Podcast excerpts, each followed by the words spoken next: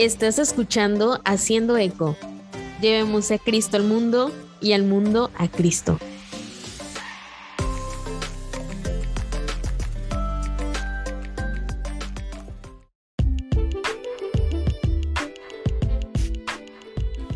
Hola, bienvenido al último episodio de la primera temporada de esta serie titulada Por eso soy católica.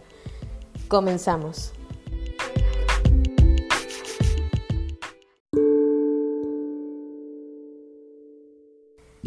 Según las encuestas más recientes de la religión en México, en algún lugar entre un cuarto y un tercio de los mexicanos se describen a sí mismos como espirituales pero no religiosos.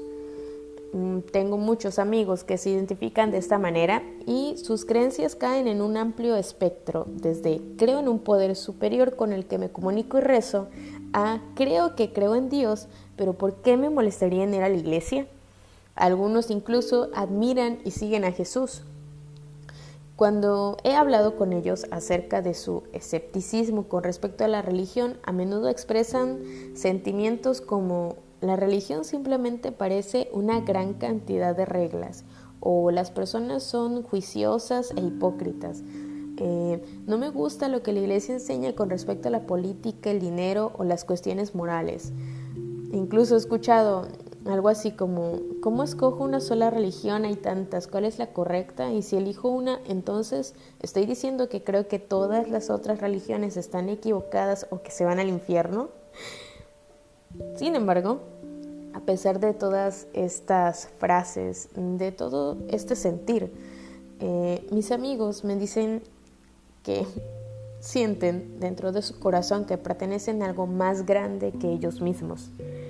Y me gustaría hablar en este episodio acerca de algunas lecciones que he aprendido de esas conversaciones. Y la primera es alimentar el fuego.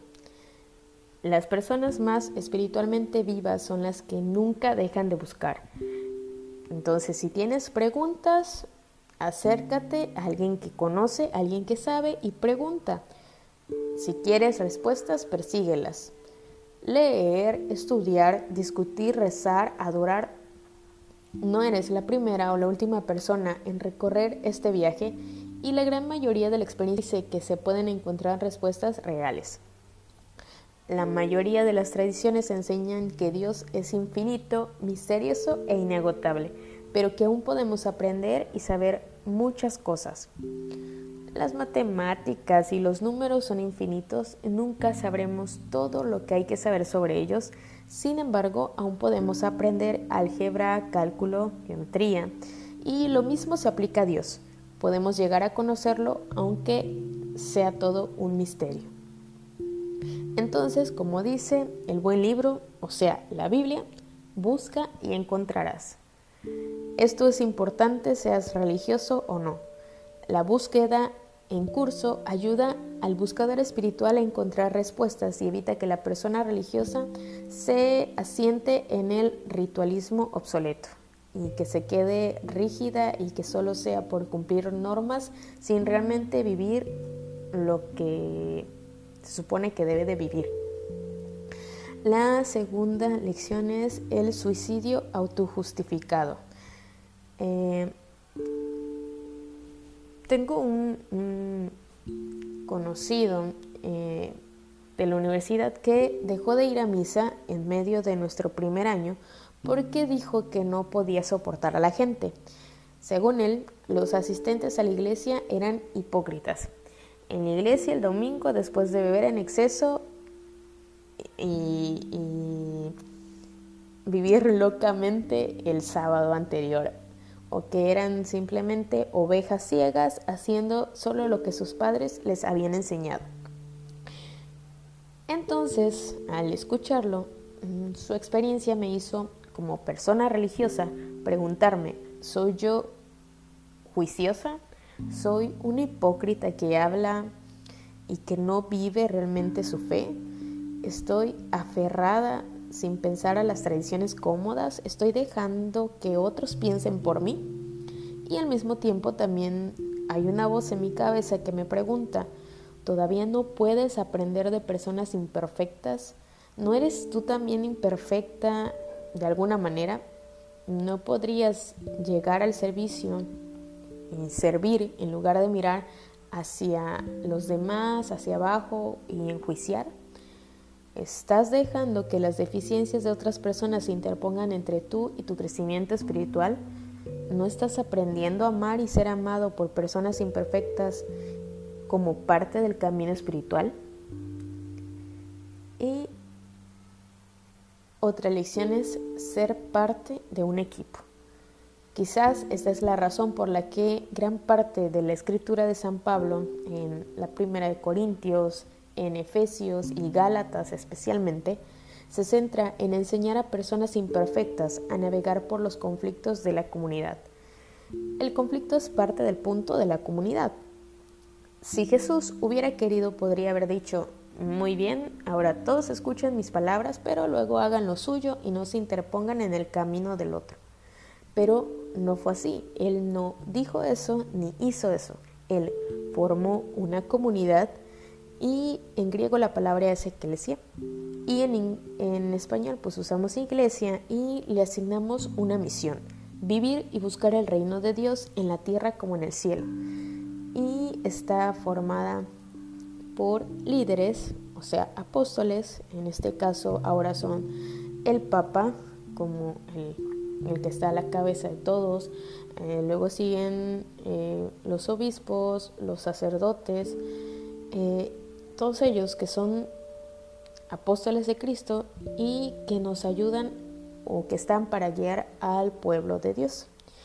A través de los años, esta gran comunidad de católicos ha desarrollado una vasta tradición de escritura, de música, de arte y arquitectura a partir de la cual podemos aprender y crecer. Y por más frustrante que pueda ser la comunidad, también puede ser un increíble sistema de apoyo. Una comunidad fuerte ora por ti y ora contigo. Celebra tus logros espirituales y también los profesionales. Guía tu conciencia sobre importantes asuntos personales y sociales. Te acompaña en este viaje de fe. Eh, te da oportunidades para asumir roles de liderazgo cuando estás en, un, en una pastoral. Te enseña, te ayuda a levantarte cuando te caes, te corrige cuando te desvías y, en fin, la lista podría seguir.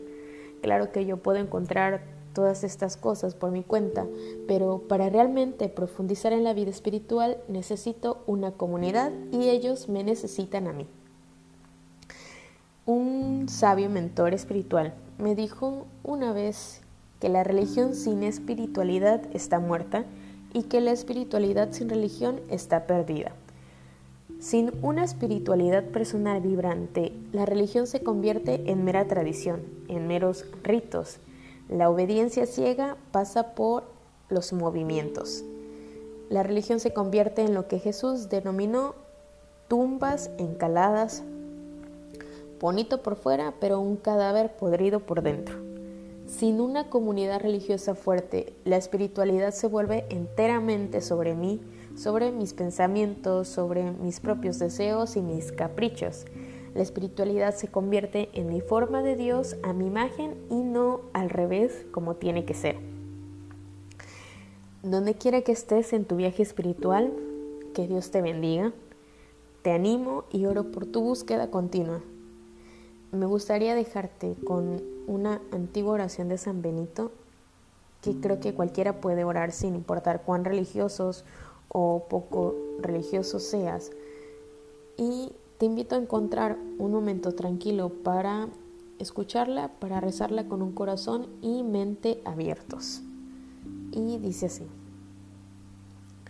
Padre bondadoso y santo, por favor, danos intelecto para entenderte, razón para discernirte, diligencia para buscarte, sabiduría para encontrarte, espíritu para conocerte, corazón para meditar sobre ti. Que nuestros oídos te escuchen, que nuestros ojos te vean y que nuestras lenguas te proclamen. Danos la gracia para que nuestro modo de vida sea agradable para ti, para que tengamos la paciencia para esperarte y la perseverancia para buscarte. Danos un fin perfecto tu santa presencia, una bendita resurrección y una vida eterna. Amén.